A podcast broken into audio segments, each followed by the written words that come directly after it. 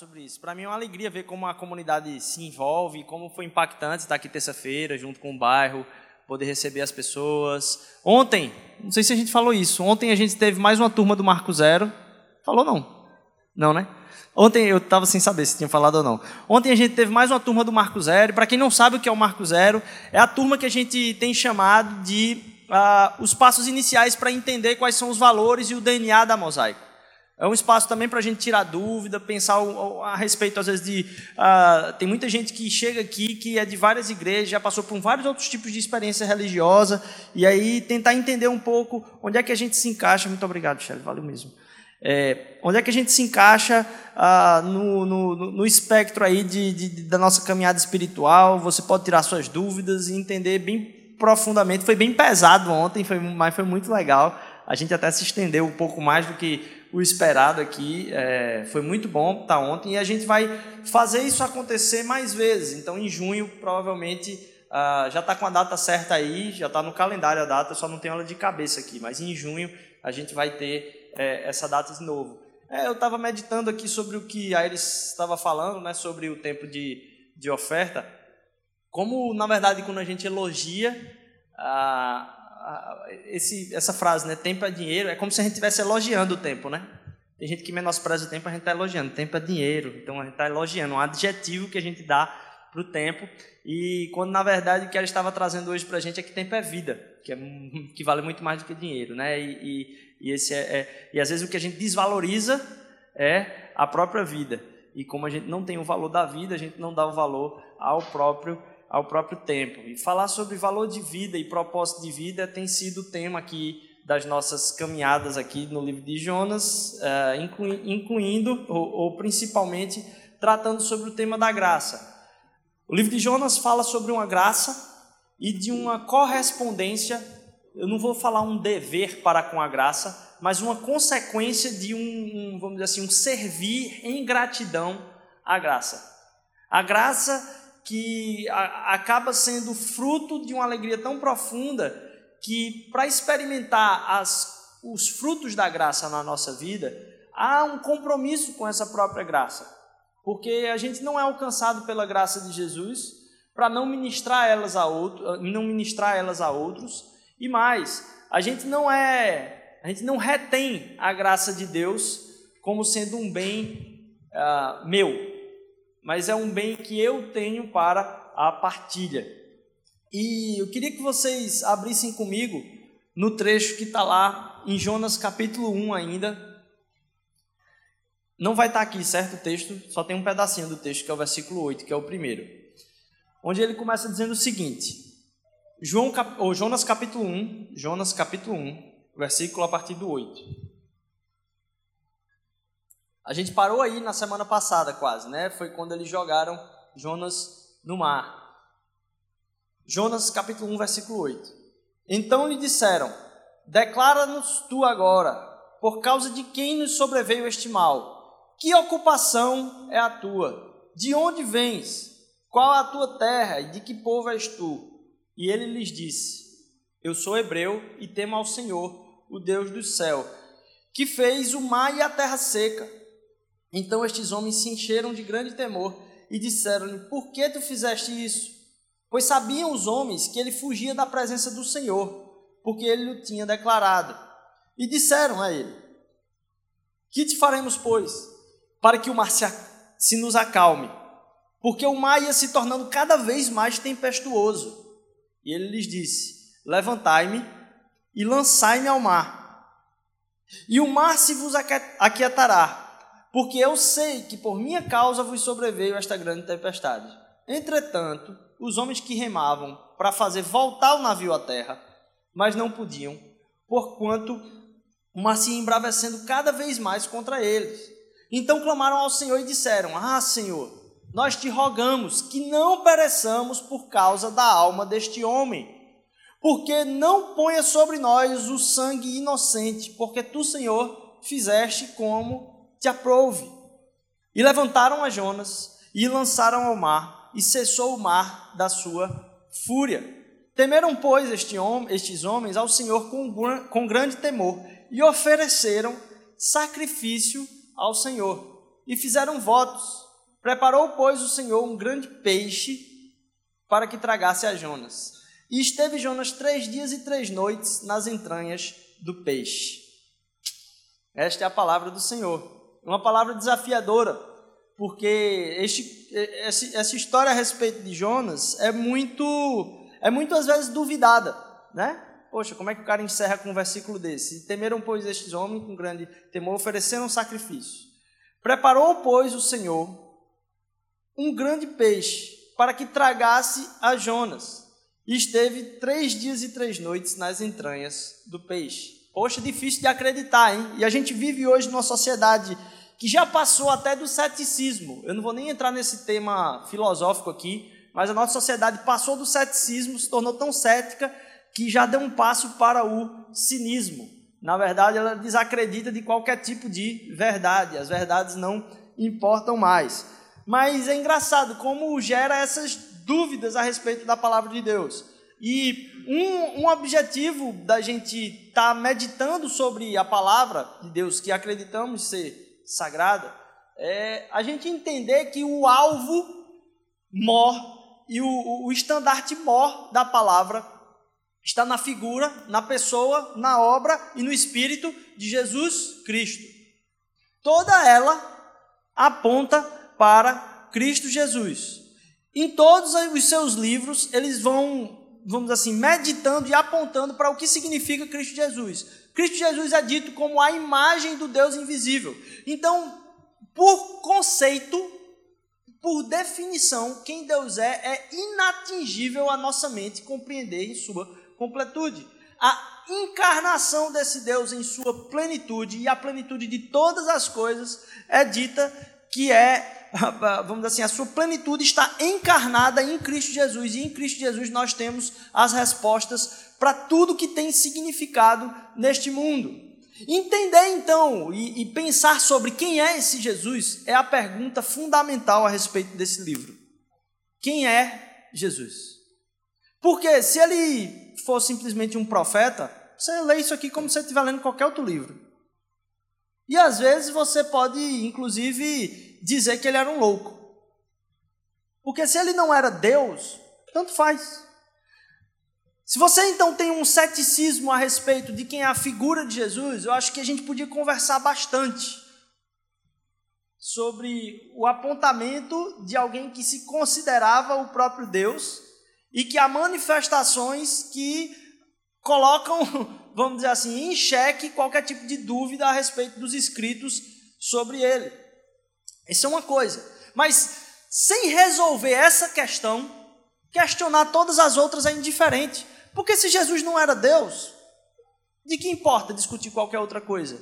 Mas opa, se ele é Deus, e ele fala que na palavra há a verdade e que ele se utiliza de todo o contexto que estava no próprio Antigo Testamento para refletir na verdade, e ele como a encarnação plena dessa verdade, a gente vai ter que levar em consideração o que Jesus pensa sobre a Bíblia. Ele, como Jesus tratava a própria Bíblia. Porque a gente começa a ver histórias como essa e pensa: não, essa história de Jonas, um peixe, tal. Óbvio, Existem vários gêneros literários na Bíblia e há discussões a respeito de que gêneros são os gêneros é, factuais, quer dizer, são registros de fatos históricos, e que gêneros são colocados ali na Bíblia como ah, simplesmente uma alegoria sobre ah, uma história que por trás dela tem um significado maior. Aí disse, ah, Rodrigo, aí é bom demais. E, e, normalmente a crítica que, que se tem é essa: é dizer, ah, Rodrigo, é bom demais. Aí você escolhe o que você diz que é verdade e o que você diz que não é verdade na Bíblia. Não é bem assim.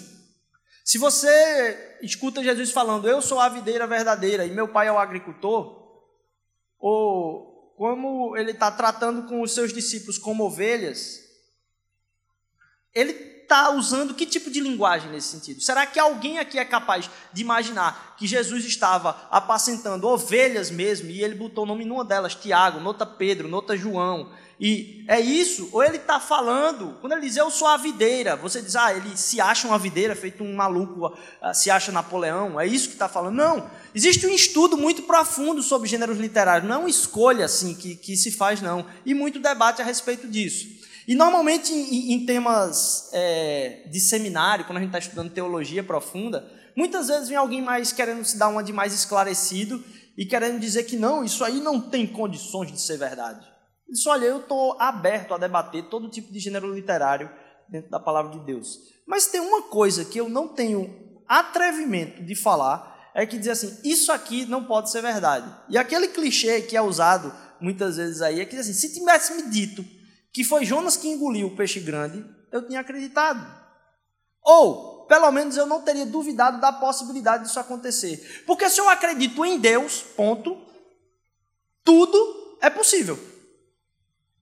Se eu acredito em Deus, só essa frase, qualquer coisa é possível. Então eu estou trazendo isso para vocês aqui, porque eu sei que há muitos que gostam de estudar a respeito da Bíblia. E pode, você pode ter inclusive sua própria teoria a respeito de, do, dos gêneros da, da Bíblia e tal. Mas uma coisa que é muito difícil você ter é ao mesmo tempo você dizer que acredita em Deus e dizer isso é impossível. De novo, se tivesse dito que fosse o contrário, eu tinha acreditado. Mas mais engraçado que isso é que a gente começou a série de Jonas domingo passado. Quando foi na segunda de manhã, um tio meu que é mergulhador, instrutor de mergulho, pesquisador da área de oceanografia, me manda um, um, um WhatsApp, é, e eu não sei nem se ele mandou no próprio domingo, que a gente começou a série de Jonas, ou foi na segunda cedinho. Ele me manda um WhatsApp, e eu não sei se vocês sabem quem é esta figura. Pode tirar aqui o, a tela, Gil. Eu não sei se vocês sabem quem é esse rapaz aqui. Esse rapaz, o nome dele é Rainer Schimpf. E o Rainer Schimpf, ele é fotógrafo, fotógrafo de, de mergulho. Alguns de vocês viram essa notícia durante essa semana, porque foi... Mas é muito cômico, né? A gente começar uma série sobre Jonas e no dia... Esse fato aconteceu no sábado anterior ao início da série, certo? Foi sábado passado, na África do Sul. Ele é fotógrafo e esse cara foi engolido por uma baleia. E isso na, no sábado anterior a gente começar a questão de Jonas. Eu disse, tá bem na cara de quem quer tirar onda com a Bíblia, né?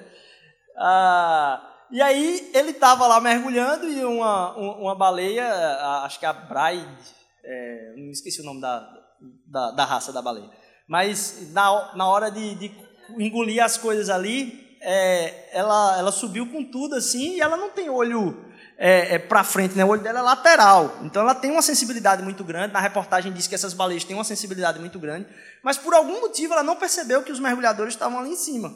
E esse cara foi momentaneamente engolido pela baleia e vomitado logo em seguida. Não foram uns três dias, né? Aqui não fala que é uma baleia, fala que é um peixe grande. Mas vocês, vocês acham que é conversa. Está aqui a, a reportagem, reportagem é de um, de, um, de um, site de mergulho mesmo, então de gente que trabalha com, com o próprio mergulho, não é invenção da carochinha, mais que isso. Aí está a baleia que engoliu ele. Aqui você tem ele sendo engolido pela a baleia aqui, aquela camisa verde ali, a parte verdinha que tem a camisa dele, ele está com as nadadeiras para o lado de fora. E ele está sendo a nadadeira dele ali entrando, olha aí, ele só com a parte de trás para fora, né, a nadadeira azul aqui embaixo, Tá, tá, tá, tô na frente de um bocado de vocês, né? Vamos lá, vamos passar a sequência aqui do nosso Jonas aí, ó. Foi. É, isso aconteceu, logo em seguida a baleia, lógico, entendendo que aquilo ali era um corpo estranho, botou para fora e ele está aí para contar a história, dizendo que ele é um dos caras que mais conhece baleia, porque conhece até por dentro. Foi uma frase dele dentro da, da reportagem. É uma das poucas pessoas que conhece a baleia até por dentro. Mas é hilário o fato de, por causa de metros, não, talvez alguns centímetros, esse cara não ter ido parar no estômago da baleia é, e está aqui para botar por terra qualquer tipo de dúvida há uma semana de diferença dessa, dessa mensagem. Então, assim, quando a gente trata a respeito do que, do que não só os feitos que acontecem na palavra de Deus, você tem que ler com muito respeito primeiro. Lógico, tem muita coisa que a gente lê errado e pensa sobre ah, coisas que, inclusive, a própria Bíblia não tinha, não era o objetivo de falar a respeito daquilo. Mas falar que alguma coisa é impossível, lembre sempre de Rainer Schimpf e do próprio Jonas. É possível. A gente está falando aqui da história do, do, do, do Jonas no momento em que ele é jogado no mar por aqueles marinheiros. E aqueles marinheiros começam a ter uh, uma percepção a respeito da realidade que aponta que algo divino está acontecendo ali no local.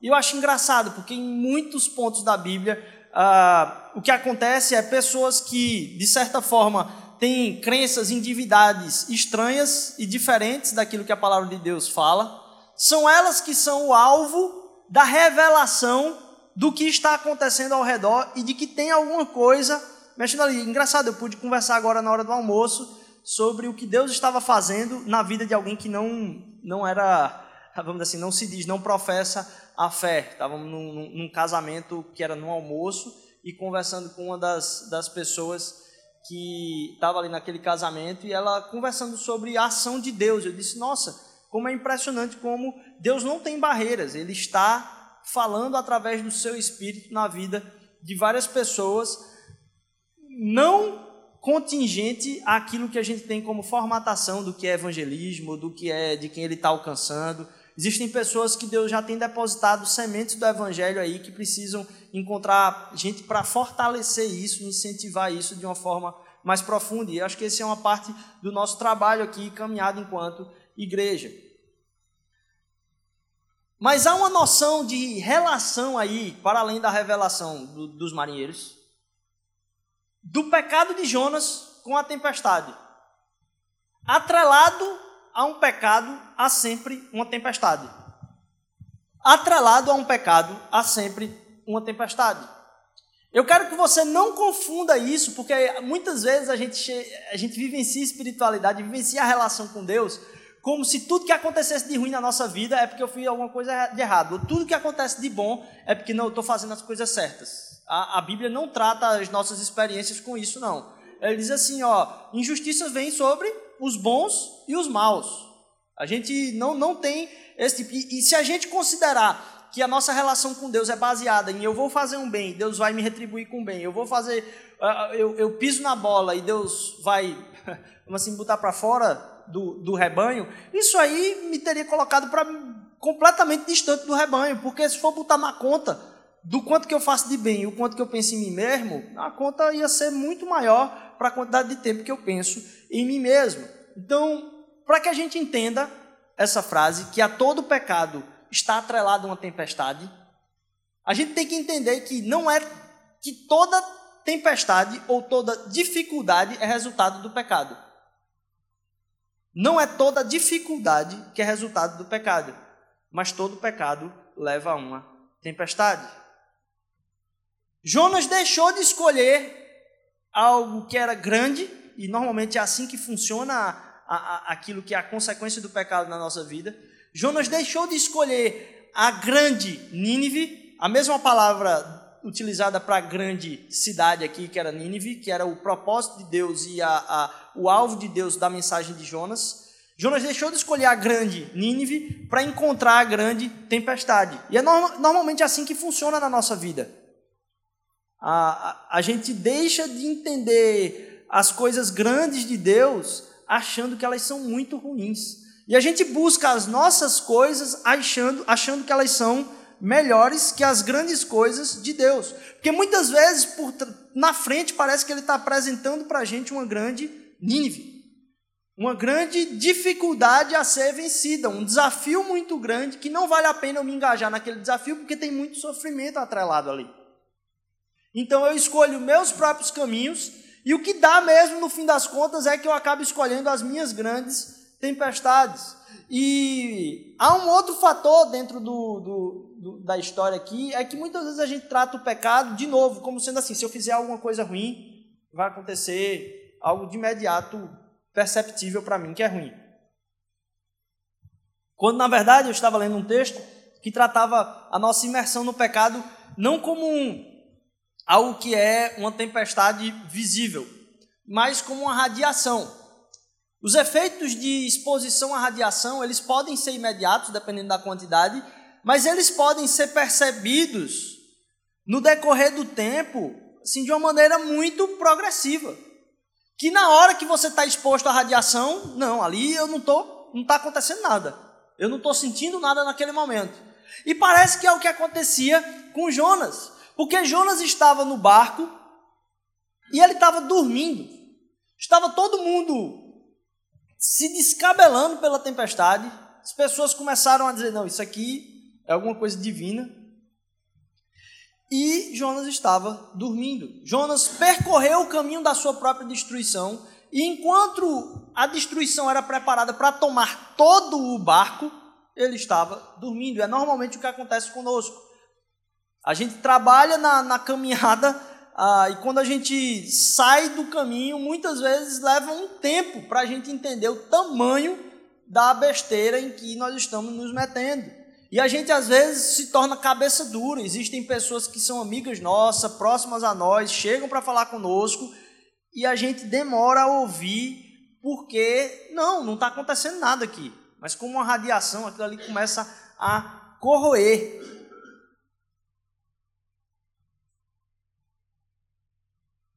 No caso, nesse, nesse exemplo aí, Jesus acalma. Opa!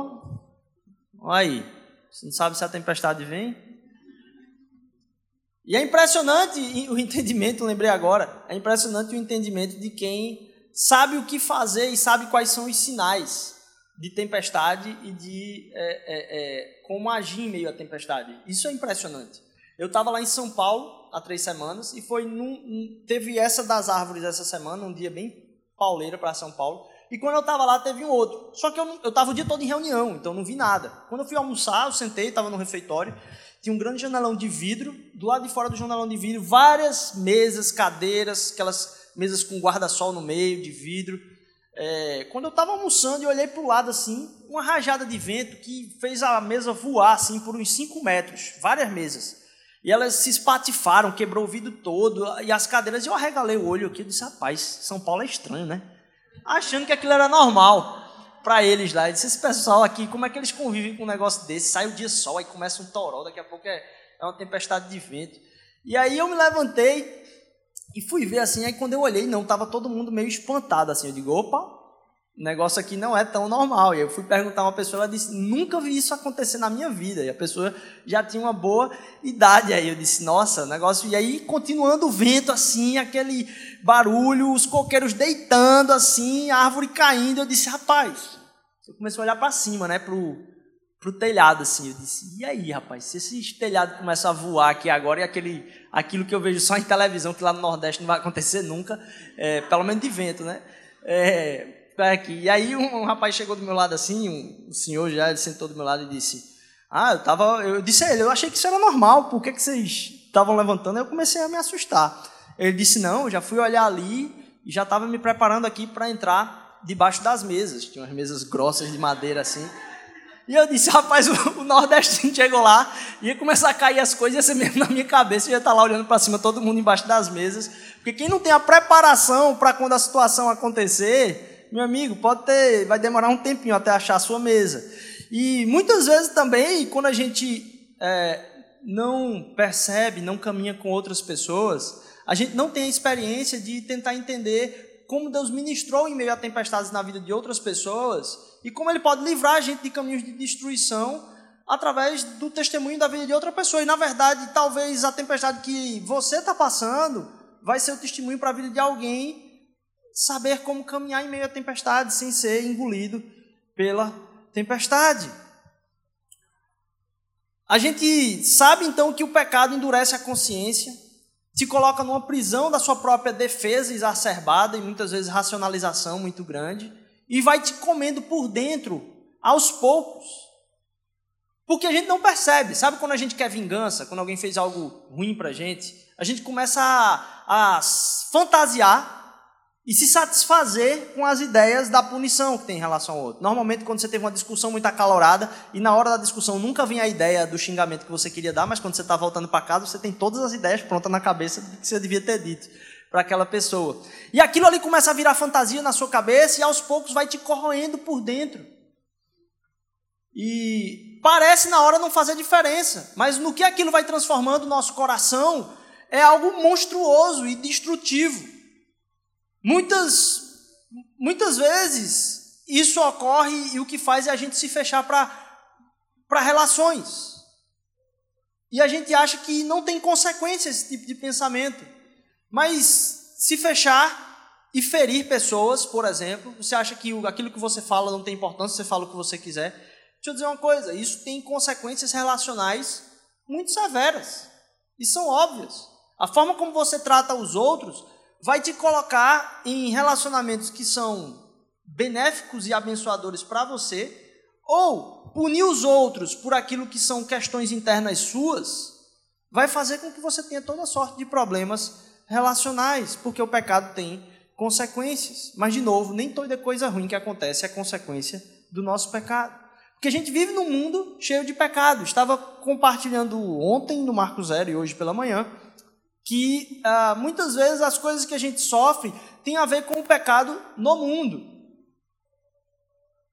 E a grande força por trás de um mundo decaído é este pecado que nos consome. Você pode dizer, ah, Rodrigo, eu não acredito nesse negócio de pecado. É tão claro como o pecado é, é, é vivo no mundo, porque a gente continua vivenciando os mesmos problemas da Mesopotâmia, da, da era do Egito e todos os problemas históricos de acúmulo de riqueza, desigualdade social e, e, e a forma de, de, de distribuição daquilo que é o bem do nosso trabalho, ele continua a mesma coisa desde sempre, porque o ser humano continua embebecido naquilo que são as forças pecaminosas do mundo. Isso não é uma, somente uma teoria, não, isso é a própria doutrina da palavra.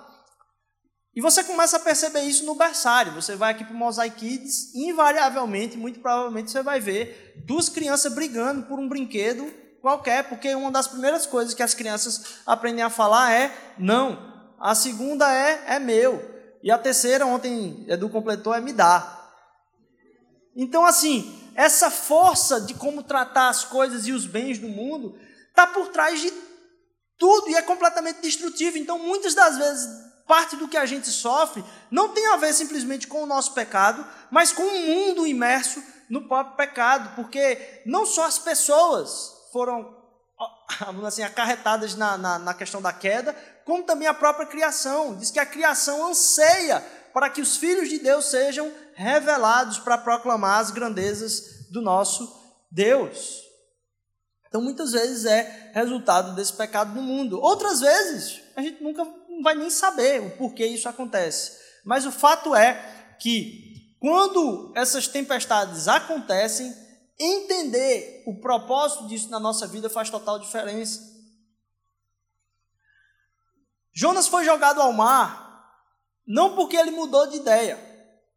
No texto lá, se você for revisitar o texto, ele não mudou de ideia. Ele disse: Poxa, Deus falou comigo, vá para lá, eu fui para cá, e é por isso que está acontecendo essa tempestade. Vamos fazer o seguinte: eu me convenço, Senhor Deus, eu errei, mil perdões, eu quero te servir, eu quero te obedecer. Isso não aconteceu no barco. É como se Jonas tivesse em tanta rebeldia que ele dissesse assim: Eu prefiro morrer, mas eu não obedeço. Talvez um meio termo entre essas duas coisas. E é interessante que, de novo, a graça é manifestada através daqueles que não tinham conhecimento de Deus. Porque aqueles que não tinham conhecimento de Deus é que disseram assim: peraí, a gente não vai lhe jogar, não, vamos tentar voltar mais uma vez.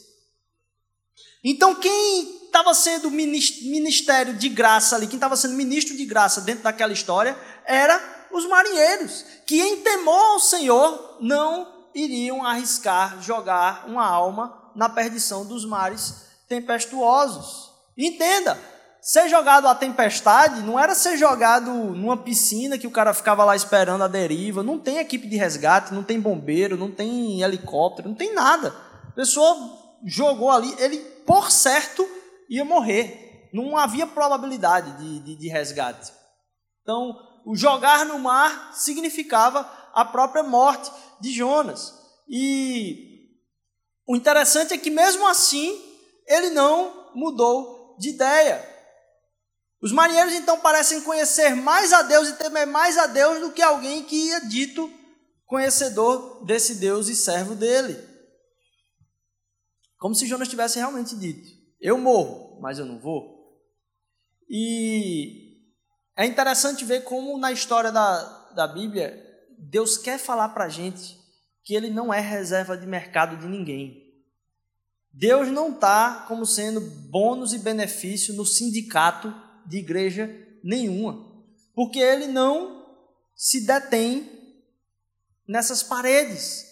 Ele alcança corações em histórias diferentes a pessoas que fogem completamente do estereótipo do que é o povo judeu. E é interessante perceber também dentro dessa história que. Opa, acho que eu acabei deixando aí no, na baleia e. Então, só lembrando esse, essa questão do pecado e da culpa, né? A gente entender que pecado leva a gente num caminho de destruição e a gente entender que ah, os responsáveis por boa parte das coisas que acontecem na nossa vida somos nós, mas nem todas as coisas ruins que acontecem a gente vai estar tratando como se fosse porque. Senão a gente vai começar a julgar a vida dos outros. Quando acontece uma coisa ruim com os outros, aquilo ali vai ser para desgraça dele porque ele pecou. Não é assim que Deus trata conosco. Porque na verdade muitas vezes Deus coloca tempestades na nossa vida para tratar de problemas muito profundos na nossa vida. É interessante ver que quando ele fala aqui a respeito do peixe grande, é como se no texto ele estivesse dizendo assim: Deus preparou aquele peixe grande para ensinar Jonas algumas coisas. Porque esse verbo que ele utiliza lá no último versículo, preparou, pois, o Senhor um grande peixe. Ele utiliza esse mesmo verbo no final do livro de Jonas. Como se ele estivesse armando toda uma situação para que Jonas entendesse alguma coisa. Na última conversa de Deus com Jonas no livro, ele diz assim: Deus preparou, é o mesmo verbo usado aqui. Muitas vezes a gente vai ser colocado em lugares estranhos para que a gente entenda que com a nossa salvação, Deus tem um compromisso. Mas, de novo, Deus não tem um compromisso com a nossa saúde. Porque a gente tem que confiar em Deus apesar da nossa saúde. A gente saber que, mesmo que aconteçam coisas que venham testar nosso entendimento e fé em várias áreas da nossa vida, Deus está conosco. Porque nem a morte venceu o amor de Deus. Nada vai poder nos separar, nos separar do amor de Jesus Cristo. Então, é como se Jonas nesse tempo aqui ele tivesse é, é como se Jonas nesse tempo ele tivesse olhando para aqueles marinheiros ali e dissesse: Eita, o que vai acontecer nesse barco é o seguinte: vai todo mundo morrer. Porque essa tempestade vai engolir esse barco.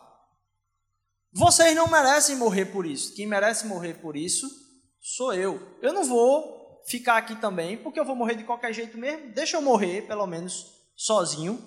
E aí vocês ah, vivem. De certa forma, um certo tipo de sacrifício de Jonas naquele momento ali. E é interessante ver que ah, o padrão do amor ele envolve sacrifício e substituição. Quando a gente vai pensar sobre ah, as histórias que nos impactam, e a gente tem uma série aqui que todo ano a gente fala sobre história.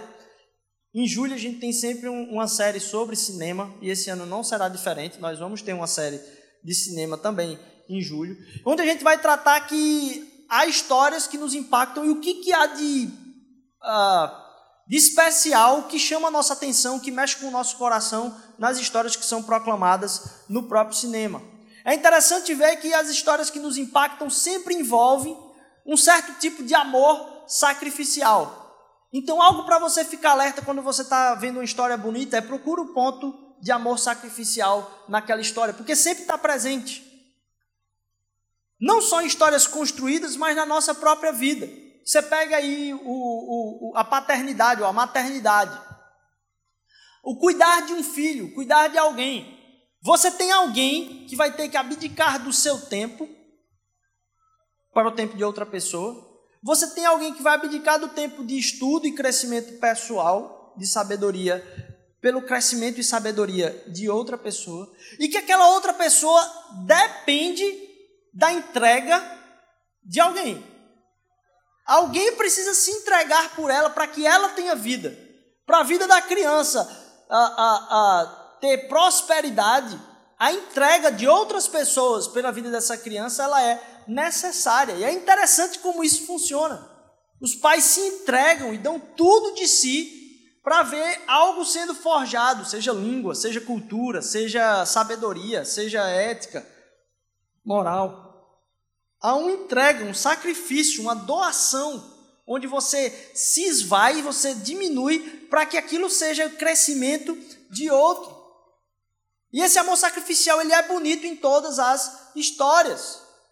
Isso acontece quando as pessoas é, lidam com gente que está sofrendo e pessoas se doam para ficar com gente que está em leito de morte, muitas vezes. Pessoas que vão custar muito caro, às vezes, o relacionamento e o tempo com elas. Muitas vezes o que vai custar é manter votos que você fez e compromisso. Mas a busca por amor sacrificial em manutenção dos votos que você faz e fez Trata-se de amor sacrificial. E por isso que é bonito quando cumprido, é muito bonito, é muito belo. A esperança, então, no amor sacrificial é algo que toca os corações. Nós diminuímos na história de amor sacrificial pelos outros. Mas essa diminuição em que nos colocamos nos faz sair mais fortes, sábios e maiores na história. É impressionante como esse sacrifício nos preenche. Esse padrão da substituição está moldado dentro do projeto da humanidade, porque somos imagem e semelhança de Deus. E aqui a gente está para proclamar a história daquele que se entregou por nós, daquele que se sacrificou por nós. É por isso que nos move, porque fomos projetados para entender que o amor se traduz nessa substituição e envolve esse sacrifício de substituição. Lá em, em, no Novo Testamento, eu já caminho aqui para o encerramento. Lá no Novo Testamento, Jesus fala de um sinal que vai ser dado a o povo de Deus naquela época. Um sinal que ele diz: Ó, vocês vão receber esse sinal. E é num contexto meio tenso, porque os fariseus estavam, vamos dizer assim, colocando Jesus contra a parede. Eles estão testando Jesus. Eu disse: Ó, oh, Jesus, eu queria que você nos desse um sinal para a gente entender mesmo. Esse texto é logo depois de, de Jesus falar sobre a blasfêmia contra o Espírito Santo. E aí, o sinal que Jesus fala para eles é esse aí. E eu vou ler a história toda aqui. Mateus 12, a partir do versículo 38. Então, Alguns dos escribas e fariseus tomaram a palavra, dizendo: Mestre, quiséramos ver da tua parte algum sinal. Mas ele lhe respondeu: Uma geração mais adúltera pede um sinal, porém não se dará outro sinal senão o sinal do profeta Jonas. Pois como Jonas esteve três dias e três noites no ventre da baleia, assim estará o filho do homem três dias e três noites no seio da terra. Os ninivitas ressurgirão no juízo com essa geração e a condenarão, porque se arrependeram com a pregação de Jonas. Os ninivitas vão julgar os fariseus, é isso que Jesus está dizendo. E eis que aqui, e eis aqui quem é maior do que Jonas. A rainha do sul se levantará no dia do juízo com essa geração e a condenará, porque veio dos confins da terra para ouvir a sabedoria de Salomão. E eis aqui quem é maior do que Salomão. Então, ao julgar quem Jesus é, você tem que considerar alguém que você tem na história como sendo alguém humilde. É consenso, é representação de humildade é Cristo Jesus. Mas você tem alguém ao mesmo tempo dizendo: aqui está quem é maior do que Salomão. Que cara humilde é esse? Ou o que ele está falando é mentira, e esse cara é um louco, desvairado, que diz aqui: aqui está Napoleão. Ou então, o que esse cara está falando é verdade. E o sinal que ele entrega para aquele povo é o sinal de Jonas. É impressionante o paralelo que várias das histórias do Antigo Testamento têm apontando para o próprio Jesus. E ele diz: Ó, três dias e três noites, como Jonas, eu vou estar nas profundezas. No caso de Jonas, era alguém que morreu, mas morreu por causa do próprio pecado. No caso de Jonas, havia ali uma morte, mas uma morte que envolve o próprio pecado. Ele morre por causa dos marinheiros, mas morre pelo próprio pecado. Há uma diferença muito grande entre Jonas e o próprio Cristo Jesus. Porque Cristo Jesus é maior do que a história de Jonas. Lá em Hebreus capítulo 4, versículo 15, fala que em Jesus isso não aconteceu. Porque não temos um sumo sacerdote que não possa compadecer-se das nossas fraquezas, porém um que, como nós, em tudo foi tentado, mas sem pecado. Se Jonas passa por uma situação onde ele se coloca à morte por causa daquilo que ele fez, Cristo Jesus se coloca à morte por aquilo que eu e você fizemos. Porque nele não habita pecado nenhum. Então, se tem algo que você pensa que precisa ser penalizado pelo que você fez, é verdade. Você precisa ser penalizado. Mas essa pena já foi cumprida pelo próprio Cristo Jesus. Mais do que isso, em Jonas você tem alguém que passeou perto da morte e que sustentou o peso das mais profundas águas. Mas Cristo Jesus, ele não passou perto da morte. Ele sabia que aquilo ia dar a morte. E mesmo assim, ele foi por amor até a morte, por mim e por você. Mais do que isso, ele não só foi até a morte, mas ele não sustentou o peso das muitas águas da tempestade. Ele sustentou o peso do meu e do seu pecado e toda a punição que o mais monstruoso mal pudesse ser feito contra a humanidade, pudesse requerer. Imagine o ódio que você tem de alguém que precisa ser punido. O Cristo Jesus recebeu todas as punições de todas as pessoas, inclusive a minha e a sua. Se Jonas esteve perto da morte, Cristo foi até a morte, teve um encontro com a morte por mim e por você, e venceu a morte. Por causa disso é que a gente celebra aqui. A gente entender a história de Jonas à luz de Jesus é a gente entender que no meio da tempestade, a história conta de alguém que também está dormindo no barco, mas que, mas que com o som da palavra acalma as tempestades, porque ele precisou vencer todas as tempestades para que eu e você andássemos em calmaria. A gente entender a confiança que a gente pode ter nesse Deus, em quem Ele é, que o que Ele fala é verdade, e tá aí, Reina Schimpf, para provar para você que você não pode duvidar. Mais do que isso, tá aí Cristo Jesus para provar que Ele vai até as últimas consequências para provar o amor de Deus por você. Então, essa palavra aqui que eu quero trazer para você é para que você volte a confiar em Deus, para que você volte a confiar no amor dele por você. Eu acho interessante, a gente estava cantando ah, aqui no começo uma música que fala muito, é, é uma música das antigas, né? Quem é mais, quem caminha já há um tempo ah, entre cristãos vai saber é, de qual é essa música aí do, do, do começo, que é o nosso general é Cristo seguimos os seus passos, o inimigo nos resistirá. E eu vi recentemente, é verdade, a igreja confundiu o evangelho.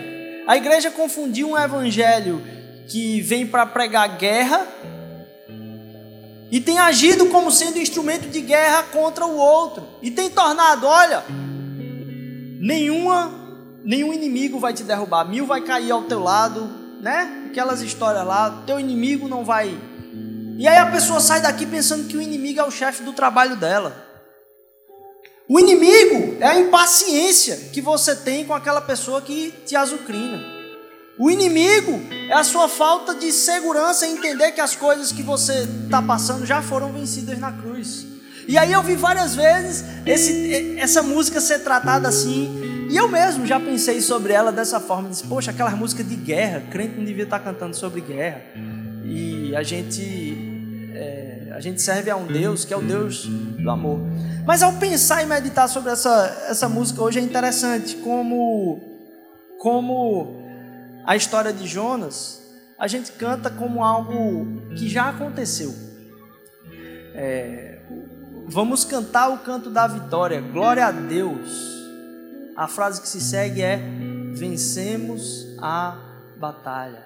As milícias que seguimos na vida da gente a respeito do que a gente vive, e inclusive das tempestades que a gente encontra, estão baseadas não na batalha que é o contexto daquela tempestade, mas numa batalha que já foi vencida.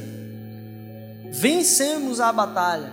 Se a gente canta que o general é Cristo, não é porque ele está em guerra contra as outras pessoas, mas ele foi em guerra contra si mesmo sem precisar para que a gente amasse as outras pessoas. Nós seguimos os seus passos. Nenhum inimigo vai ser possível de resistir, porque eu posso ser mais amável, eu posso ser transformado no caráter de Cristo Jesus, eu posso ser alcançado pelo amor dele a perdoar alguém que tem isso aqui engasgado. E eu acho que essa falta de perdão não vai dar em nada, e aquilo é radiação que está me corroendo por dentro.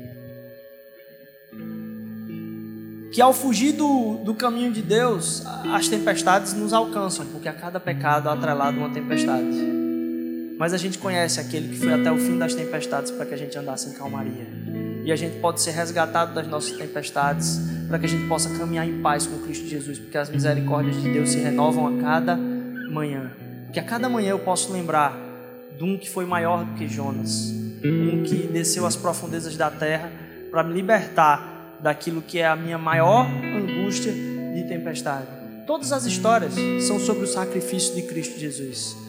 Porque o amor sacrificial e a entrega pela outra pessoa liberta a gente de muitas cadeias em quais a gente se coloca por não confiar que aquilo que Deus falou é verdade. Aquilo que Deus falou vai se cumprir. Aquilo que Deus falou em Cristo Jesus é a realidade. Por que, que a gente tem tanta dificuldade de se sacrificar? Senão a falta de confiança nesse Jesus que salva. E eu queria que você ficasse de pé, a gente vai louvar a Deus. Mas eu queria hoje aqui fazer só uma oração.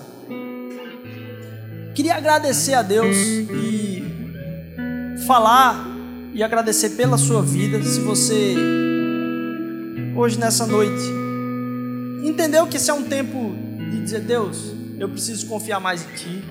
Eu preciso realmente entender que Aquilo que aconteceu com Jonas ali não é nada mais do que um apontar para alguém que foi maior do que Jonas, para alguém que Jonas estava seguindo aquele que estava preocupado e com o coração contrito pelo resgate de Nínive. E você tem a encarnação daquele que desceu da sua glória para vir ao meu e ao seu resgate em Cristo Jesus. Então você entendeu o amor desse, desse Deus por você e entender vai até as maiores profundezas por mim, por você, nos coloca numa posição de confiar de novo no amor de Deus. Porque esse amor sacrificial é capaz de sustentar a minha semana, é capaz de sustentar a minha paz no dia a dia. Se você queria hoje à noite dizer, Deus, eu queria confiar novamente no Senhor. Eu queria orar por você nessa noite. Queria que você só levantasse a mão, a gente vai fazer uma oração aqui e continuar celebrando em nosso tempo. Se você quiser colocar dentro desse momento Deus, obrigado por Cristo Jesus. Obrigado porque em Ti eu posso confiar. Obrigado, Senhor Deus, porque na Tua presença é o meu lugar. E realmente que você entendesse que hoje a presença de Deus vem, vem chamar para que você não saia daqui sem ela. Porque a gente não deixa a presença de Deus aqui está dentro do nosso coração. Amém? Amém. Glória a Deus. Glória a Deus. Pai, eu venho te clamar e agradecer tua manifestação nesse lugar, Pai.